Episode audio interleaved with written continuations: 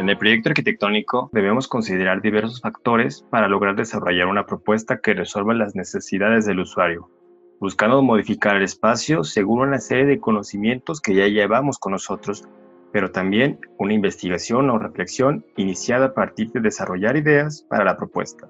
A este paso le solemos llamar el concepto.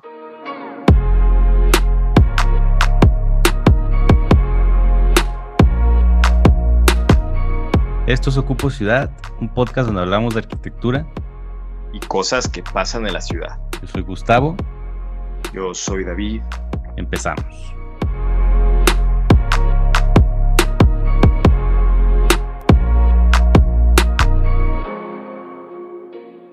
El día de hoy abordaremos uno de los temas más relevantes del proceso creativo del diseño arquitectónico, desde que comenzamos a estudiar la carrera hasta encontrarnos en el campo profesional desarrollando proyectos el concepto.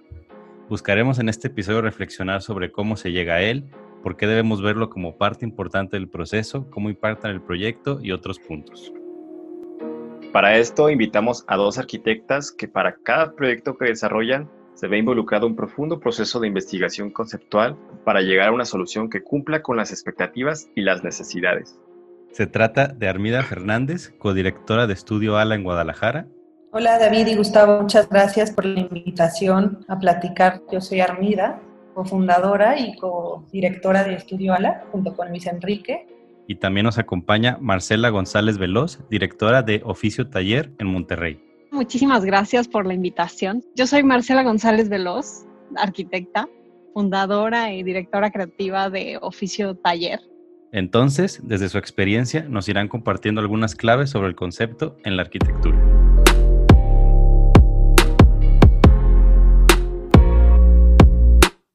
Vale, pues vamos comenzando tratando de aclarar para ustedes qué es el concepto, por qué debemos verlo como algo importante. Ok, el concepto es esta mera abstracción de una intención, ¿no?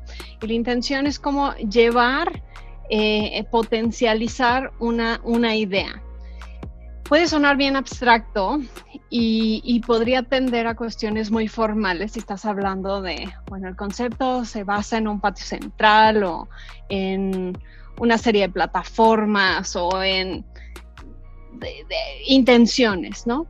Pero más allá de las formalidades, creo que es bien, bien importante ir atrás y entender primero que nada eh, el entorno y el usuario, porque como arquitectos tenemos esta responsabilidad de que el, con quien estás trabajando normalmente es una persona y quienes van a usar tus proyectos son personas. Entonces, ese es tu antecedente número uno. Tenemos que, antes de ponernos a hacer como estas series de eh, experimentaciones lúdicas, de exploraciones, primero tenemos que entender las realidades, porque lo que vamos a proyectar está completamente ligado a lo real y a la vida dentro de esos espacios. Entonces, hay, hay de hecho un, un escrito de Hudson buenísimo que habla un poco de cómo el contexto tiene que ser una especie de socio tuyo. Y entre mejor socio es dentro de un proyecto ese contexto, mejor se vuelve el proyecto. Yo añadiría eh, que no solamente debes de tener como socio tu contexto, sino también al usuario, a la persona que te está encargando el proyecto. Y de verdad, algo que he comprobado es que entre mejor relación tengas tanto con, con quien estás trabajando como con el lugar, los proyectos se vuelven mucho más interesantes. Entonces, esta cuestión formal se vuelve un resultado a cuestionamientos eh, del, proyecto en específico y a cuestionamientos del lugar en específico, a necesidades del usuario en específico y a necesidades del lugar en específico. Entonces, se vuelve un diálogo súper interesante que luego eso se va volviendo en esta serie de transformaciones, de experimentaciones, de esquemas, pero siempre contemplando estos elementos como partes eh, desde el principio de, un proyecto, no son añadiduras, sino es realmente la raíz y a partir de eso se, se trabajan las exploraciones. Para nosotros el concepto pues es la parte más importante del proceso de cada proyecto. O sea, sí le invertimos bastante tiempo en conceptualizar y me gustaría compartirles una forma en la que lo explica Luis Kahn, que es, que es, que es una manera sencilla a lo mejor de entenderla, que él habla de cómo eh, a la hora de diseñar hay dos puntos importantes. Una cosa es la forma, otra cosa es el diseño. Y la forma tiene que ver con el qué, ¿no? O sea, con el qué va a ser. Y el, y el diseño tiene que ver como con el cómo va a ser. Entonces él da un ejemplo este, muy sencillo que es una cuchara. Entonces la forma es la cuchara, pero no en el sentido formalista, sino en el sentido del significado y su función. O sea, no es, no es un tenedor, es una cuchara que tiene cierto, cierta función y cierto significado. Y luego el diseño, pues es cómo sería la materialidad de metal, de madera, de plástico, alargada, ondulada. Entonces, es muy importante que el concepto, o sea, mi interpretación es cómo entender las cosas desde la forma, o sea, desde su significado y desde su función. O sea, no, de, no viéndolo de una forma, eh, eh, en una cuestión como superficial, sino una cuestión de entendimiento de, de, qué significa, cuál es el mensaje que queremos dar o que se quiere dar, cuál va a ser su función, qué es su contexto, qué está relacionado con qué. Eso es conceptualizar, que yo, yo, lo, yo lo, lo interpreto como la forma en que en su momento hablaba él. Entonces, el mensaje que, tiene que quedar claro, es muy importante que tenga una narrativa el proyecto y siempre nos enfocamos como en, tener un solo mensaje, ¿no? Porque nos, nos eh, dispersamos y son muchos, muchos mensajes y al, final no queda muy claro. Entonces creo que es muy importante que la de conceptualizar esté muy claro como la narrativa y el mensaje claro que se quiere dar. Hay que aclarar que el concepto es algo subjetivo, pero debemos enfocarnos en el hecho de que es algo primordial al momento de desarrollar un proyecto arquitectónico. Y por eso también hay que saber para qué nos sirve. Como arquitectos eh, tenemos un proceso muy mental, ¿no? Tenemos que estar visualizando eh, situaciones, que eso es algo bien interesante también. Entonces, pero se vuelve una cuestión muy personal. O sea, tú puedes empezar a visualizar eh, eh, posibles escenarios, posibles acciones dentro de los espacios, etcétera, pero luego esto viene a través de una experiencia tuya. Eh, por eso es bien importante que puedas tener una manera sintética, o sea, muy sintetizada de poder explicar cuáles son tus intenciones dentro del proyecto para podérselo comunicar a quien se lo estás proponiendo y de esa manera ver si esas interpretaciones, esas intenciones, esos escenarios que tú estás visualizando van de acuerdo a los suyos y ver también de qué manera puedes involucrarlo dentro de este, de este proceso. Porque entre mejor puedas comunicar tu intención y entre el, el, cliente o el usuario más pueda visualizarse dentro de, va a ser más fácil que él también pueda participar, aportar, meter parte de sus memorias, de sus experiencias, porque creo que dentro del proceso de arquitectura, o sea, del, diseño, e, es bien interesante como tener esta serie de esquemas, pero meterle toda la parte de experiencias y después ver cómo esas experiencias se van a trasladar a acciones. Entonces creo que son estas tres secciones que es bien importante que tú puedas hacer sintético para poderlo comunicar, que el otro te pueda entender y pueda sumarle a eso y así puede irse agregando como esta intención hasta tener un, pues sí, justo una intención muchísimo más fuerte, mucho más contundente para el desarrollo del proyecto. Es, indispensable, ¿no? O sea, sentarse a conceptualizar porque si no vamos de atrás para adelante. Luego es mucho más difícil llegar a un resultado en el cual uno esté contento, ¿no? O que en realidad eh, sea enriquecedor. Entonces es, es muy importante investigar, leer, escribir, pensar y dibujar. Entonces es indispensable conceptualizar. Entonces tenemos al usuario, sabemos cuáles son sus necesidades, tenemos las condiciones del terreno, la ubicación, el contexto social, o sea, tenemos toda la información disponible bueno, en el escenario ideal deberíamos tenerlo, pero entonces, ¿cómo se llega al concepto? Bueno, la metodología, independientemente del programa, investigar a fondo, ¿no? O sea, ya sea de una manera histórica, cultural, geográfica, etcétera. Y, es esta investigación que al final, pues cada programa es, es, eh, es un mundo. Entonces, sí es similar en el aspecto en el que al inicio estamos como esponjas tratando de absorber todo lo que tenga que ver relacionado al proyecto, flujos, etcétera, y ya después es esta manera como de pensar. y analizar todo lo que se ha investigado. Y una parte importante del proceso es escribir. Eh, nos gusta mucho escribir eh, como un proyecto, escribir cuáles son como las características, qué queremos eh, que pase y, qué, va, a pasar ahí en el, interior, exterior, transiciones, etcétera, ¿no? Entonces, ya, que se escribe, también a la par es importante estarlo representando, ¿no? Y inclusive a veces es representar lo que, lo que se investigó y de repente vas eh, de alguna u otra forma en una ligera transición y entonces ya te das cuenta de ciertas relaciones y es como al final se va conceptualizando, ¿no? Cada proyecto. Si uno es sensible con su contexto y, y claro con el mensaje y entendimiento del proyecto en el que uno está, situado, pues al final mientras uno responda a ciertas cosas y, tenga uno de qué agarrarse, creo que siempre es bueno. O sea, hay muchas salidas, hay muchos caminos y no siempre uno es el correcto. O sea, puede haber cinco correctos. O sea, eso es lo difícil a veces de estar conceptualizando. O sea, ¿cómo voy a saber qué es para acá si hay cinco caminos diferentes? Entonces, lo que nos ayuda mucho a la hora de estar decidiendo si es para acá es que sea congruente con la narrativa que queremos dar, que, en algún momento, no sé, escribimos, ¿no? Al principio, ¿no? O sea, escribo ciertas características, entender esto, esto y esto, y luego, ¿cómo tienes que uno regresar, ¿no? Porque diseñar es tomar decisiones todo el tiempo. Entonces, una constante toma de decisiones es como, híjole, ¿es aquí o es acá? Y entonces es un poco regresar a decir, a ver, ¿cuál era mi objetivo principal? ¿Qué, qué tenemos? ¿No? O sea, que dentro de toda esta investigación histórica, cultural, este, paisajística, etcétera, eh, social, esto sí, esto no. Es como mucho, mucho análisis de lo que uno está haciendo. O sea, creas o diseñas y te analizas. Y así, o sea, es como estar como en rebote y luego vuelves a leer poquito o luego investigas acá y luego lo rebotas un poco con el cliente. O, sea, creo que es súper importante como no verlo de una manera lineal. Entonces, de todo esto que estamos platicando, ¿tendría lugar la espontaneidad?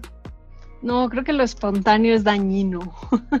y ahorita estamos en una etapa en donde la espontaneidad es algo que nos está atacando por todos lados y, y lo rápido, o sea, nos gana esta necesidad de consumir información rápido, etcétera. Y creo que sí tenemos que entender que en nuestros procesos tenemos que tomarlo muchísimo más pausado.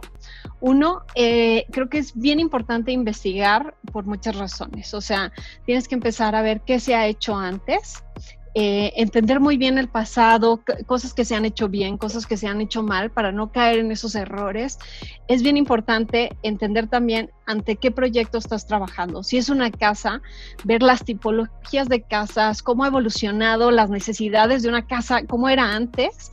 Luego es bien interesante voltear a ver qué hicieron arquitectos en otras épocas, quiénes fueron sus usuarios, en qué épocas, y eso te empieza, empiezas a entender las decisiones de esos criterios. Y, y si eso lo empiezas a trasladar a lo actual, eh, se vuelven también interesantes estas iteraciones, porque tienes que contemplar, uno, que, que, los proyectos seguramente van a evolucionar con el tiempo. Entonces, ¿de qué manera puedes como eh, adelantarte un poco a estas situaciones que puedan ir cambiando? Y el pasado, tomarlo más bien como un presente histórico, eh, que eso lo vuelve muchísimo más vigente porque se vuelve un pasado vivo, un pasado activo. Entonces, ver cosas que se han hecho anteponerte a situaciones que puede haber, pero siempre, siempre traducidas eh, en el presente. Entonces creo que la investigación te permite eso, empezar a explorar lo que se ha hecho. Y luego, eh, ya metidos en el presente, es lo que te digo, es profundizar. En mi caso, trabajamos muy, muy, muy ligados al contexto. Es una arquitectura muy contextual en donde el terreno dice muchísimo, el lugar, desde la topografía, los suelos, la materialidad que tiene el lugar, los sonidos, las temperaturas, las texturas que hay en el sitio. Todo eso lo vas trasladando y lo vas utilizando como herramientas para proyectar. Eh, a la vez, creo que así como eh, en la experiencia, si empiezas a, entre más edificios veas y vas como teniendo estabilidad formal, eh, también creo que es importante hacer como un catálogo de experiencias, o sea, clavarte en cada vez que estás comiendo, que sientes, cada vez que estás durmiendo, que es importante, cada vez que vas a trabajar un lugar, como hacer toda esta colección de, sentidos eh, y de experiencias, porque eso te permite que a la hora que tú estés diseñando tienes una mayor amplitud, o sea, es como volver y abrir un cajón en donde está guardada toda esta información y ahora vas a meter un poco de esto, de esta experiencia y ahora un poco de esta sensación y entre más cosas vivas y entre más cosas sientas, mucho más ricas pueden llegar a ser las propuestas. Entonces, todo esto va siendo parte de un proceso de, investigación y de análisis eh, para poder trabajar eh, no solamente con la forma, sino con la memoria y, la experiencia, que eh, otra vez vuelve a los, los proyectos muchísimo más interesantes a hacer meramente soluciones estéticas o meramente soluciones visuales. Con todo esto que hemos platicado, pareciera que es un proceso complicado, y no es que no lo sea, pero también es algo así como un checklist de requerimientos que vamos juntando y poco a poco va tomando sentido. Pero conforme te vas acercando al final, ¿cómo determinas si el concepto que estás aplicando es el correcto para el proyecto que estás realizando? O sea, sin duda es algo que va evolucionando de poco a poco, no es como que llegas a un punto y no funciona. Eh, porque si, el problema es si empezaras como muy obstinado a en tu cabeza hasta algo que crees que eh, ya es lo ideal para ese lugar y quieres llegar a imponerlo, eh, pues seguramente de repente te vas a dar cuenta que el, el, usuario no lo va a vivir de esta manera o no se va a sentir cómodo o no le encanta simplemente. Este, y eso es bien importante. O sea, nosotros estamos trabajando con un montón de responsabilidades, que es la de alguien que te está metiendo su patrimonio o va a meter una fuerte cantidad de dinero y de tiempo y de esfuerzo y de ganas en lo que tú estás proyectando. Entonces, por ese simple compromiso, él tiene derecho a ser parte de ese proceso y entre más lo involucres, más va a ir mutando esta relación de, tus esquemas y más rica va a ser, o sea, al instante se va como nutriendo. Entonces es menos posible que, eh, que llegues a un punto en donde no, esto no funciona y tiene que empezar, sino más bien estas iteraciones van siendo pequeñas durante el proceso. O sea, tú empiezas a lo mejor con una intención de estoy en un lugar en donde es importante tener justo un patio central. ¿Por qué? Porque me permite ventilación cruzada, porque puedo meter la luz, porque responde a, la manera en la que, se, eh, eh, que funciona este lugar y funciona bien para las necesidades que va a tener la familia o quienes van a estar ahí, ¿no? Eh, entonces, pues sí, tal vez lo ves como un patio, pero ese patio puede ser un jardín o puede ser una serie de patios interconectados o se puede hundir o se puede elevar en una serie de plataformas. Entonces, empiezas como con una intención fuerte y a partir de ahí vas como añadiendo y haciendo pruebas, ¿no? A lo mejor este patio, eh, lo que pasa alrededor se comporta de una manera y a lo mejor lo desfasas y, o sea, todo el tiempo va a ir evolucionando, pero para esto es lo que te digo, siempre este diálogo fuerte entre lo que está pidiéndote el lugar y lo que están pidiéndote los usuarios podríamos de repente comenzar a caer en el confort al ver que una fórmula tiene cierto éxito en un proyecto y entonces fácilmente podríamos querer resolver el siguiente proyecto de la misma manera. ¿Sería válido reutilizar los conceptos para distintos proyectos?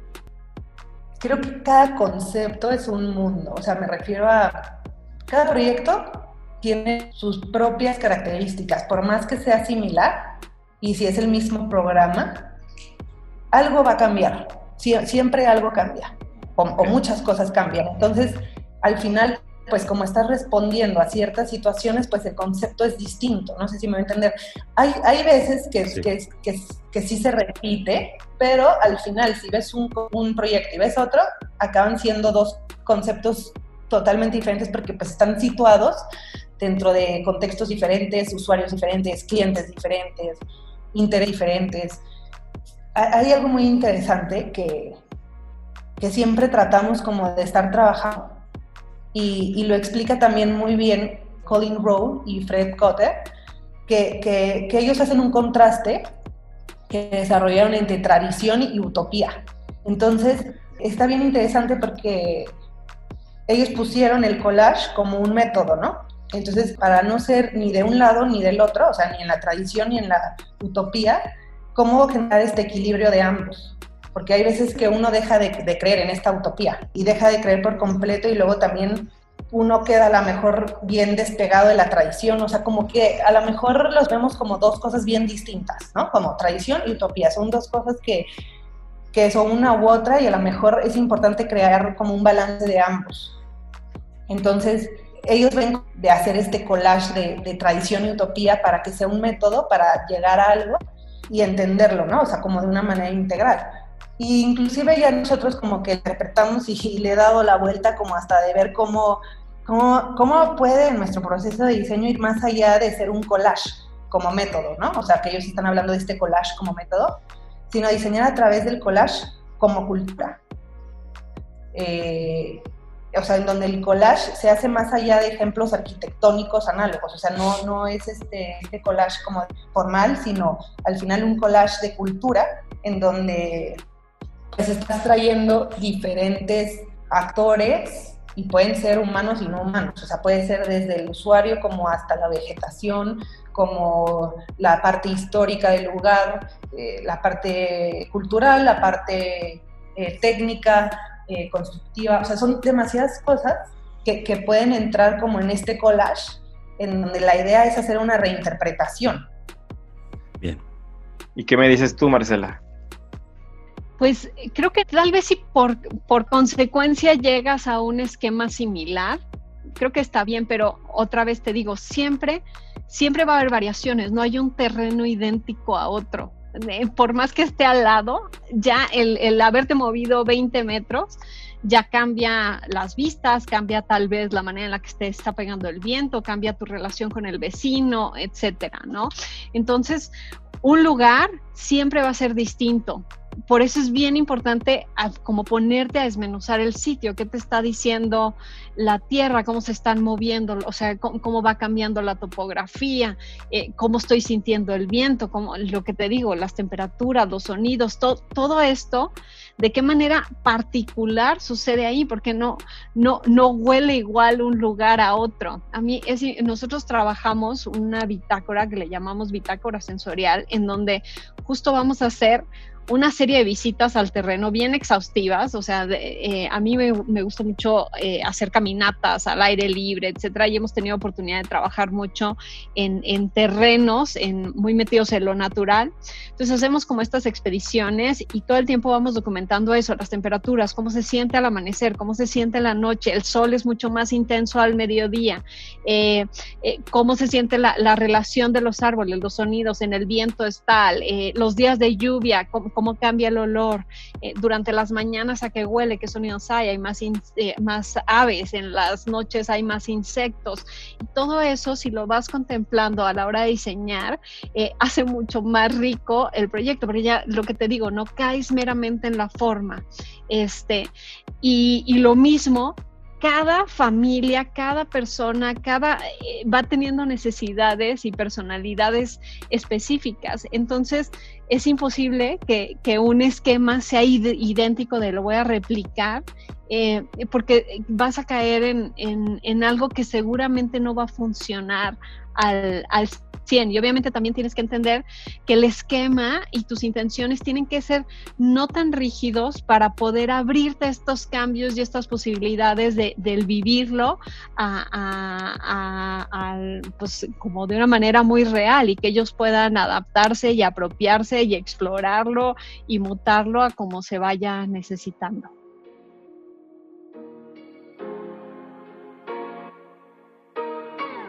Se habrá notado las respuestas de Armida y Marcela tenían conclusiones parecidas.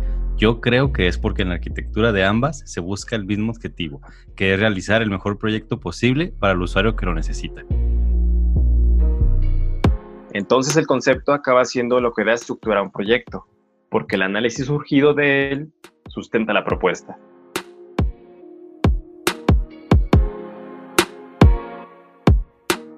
Por último, ¿Qué recomendación dan a los jóvenes estudiantes para poder desarrollar un concepto en su proyecto? Honestamente es súper común sentirte perdido a la hora de estar diseñando. Es súper común. Entonces te estás diseñando y siempre es empezar de cero y por dónde empiezo.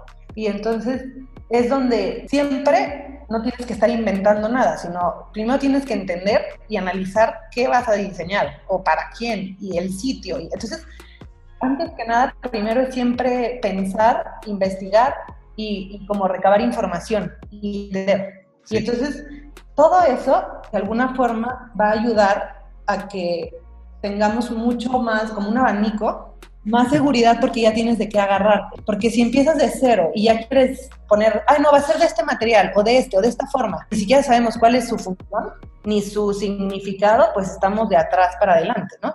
Y es bien fácil irte por ese camino. O sea, es inconsciente. Entonces, yo lo que puedo recomendar es que siempre, eh, antes de tratar de diseñar, es como entender y, y aprender a ver, que es lo que a veces se nos olvida, ver dónde estamos situados en todos los sentidos y es, es más sencillo tomar decisiones. Es, eh, debe llevar un pensamiento, ¿no? Obviamente detrás y, luego por más que tomas decisiones, pues ya te empiezas a, a, dibujar y tampoco sabes, ¿no? También pasa eso.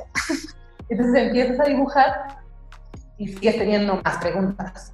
Y no pasa nada porque al final, conforme vayas tomando decisiones, es importante regresar a lo que al principio investigaste, a lo que al principio dijiste que eran tus objetivos, que querías hacer, que se quería transmitir en el proyecto. Y ahí es donde ayuda un poco como esta toma de decisiones, como a decir, bueno, esto porque es esto. Y entonces empieza todo como a tener cierta respuesta, ¿no? Y es aprender a responder, no a, no, no a solucionar y a imponer. Lo vemos más como respuesta, como responder, más como, o sea, responder a, ciertas eh, características.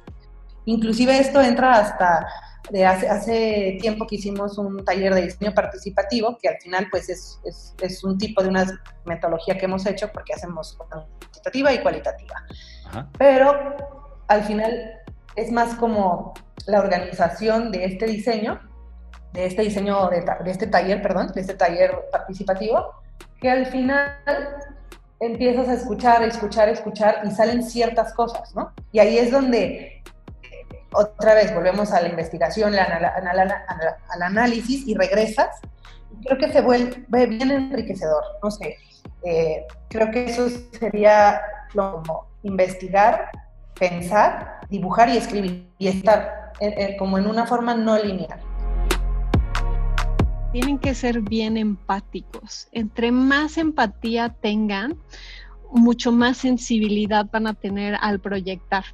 Y eso es bien, bien importante. Otra vez les digo, eh, ahorita estamos en una época en donde es bien fácil copiar, voltear y ver toda esta información que nos rodea y sobre eso querer, ah, sí, ya, así, tratar de imponer una idea.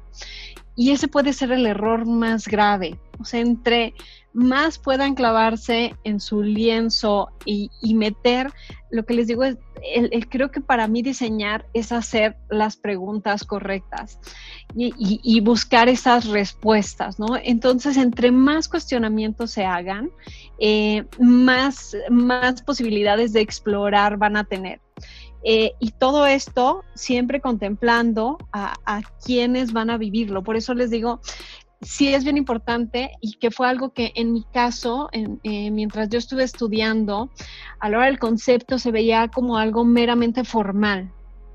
Y algo que durante la práctica he visto, he visto es que es mucho más importante otras cosas antes de llegar a lo formal. Eh, entonces, creo que por eso insisto en, incluir la experiencia en la arquitectura, porque eso te va a permitir trabajar con lo perceptivo, con lo sensorial y con lo corporal, eh, que al final de cuentas es lo que determina y lo que da la vida a los espacios. Entonces, creo que a pesar de si tiene un proyecto en donde no hay, no hay un cliente real, este, o no, invéntense un usuario y hagan, empiecen a hacer ese ejercicio, porque de verdad que siempre quien va a llegar a pedirte un proyecto es un ser humano. Entonces tienes que eh, no nada más ser como tener esta parte técnica y, práctica, sino también toda esta parte muy, muy del antropólogo y, también empezar a, diversificar. Eh, y esto es a lo mejor ya me voy un poquito más allá de, estar hablando de concepto, La arquitectura, entre más diversa sea, entre más eh, expertos vayas agarrando de temas de antropología, de cuestiones económicas, de cuestiones sociales, todo esto va a enriquecer mucho más las propuestas. Entonces, júntense con otra serie de personas, no solamente con arquitectos, para que sus criterios se vayan abriendo y sus propuestas se vayan enriqueciendo. Bueno, ya, y ya como síntesis, es nada más como entender que toda esta parte de la conceptualización es meramente un proceso de investigación y de pruebas. Entonces, siempre tienes que estar en un ir y venir entre esos. Información que colectas, empiezas a probarla y luego regresas, investigas un poco más y pruebas, investigas un poco más y pruebas. Y al final vas a llegar a un punto en donde ya tú, tú estás tranquilo con lo que se está proponiendo, funciona bien el lugar y seguramente tu usuario y tu cliente van a ser los más felices con esa propuesta. Entonces, siempre es un ir y venir entre investigar y probar. Vale, vamos terminando. Les agradecemos habernos escuchado, agradecemos también a nuestras invitadas por haber aceptado participar y ojalá pronto podamos volver a platicar con ellas. Síganos en Instagram y Twitter para estar atentos a nuestras publicaciones, noticias y dinámicas en el futuro. Les aclaramos que este episodio se grabó en distintos momentos, es por eso que los audios se escuchan un poquito diferente y les pedimos disculpas por cualquier variación en la calidad que hayan notado. Estamos esforzándonos. Esto fue Cupo Ciudad adiós. Adiós.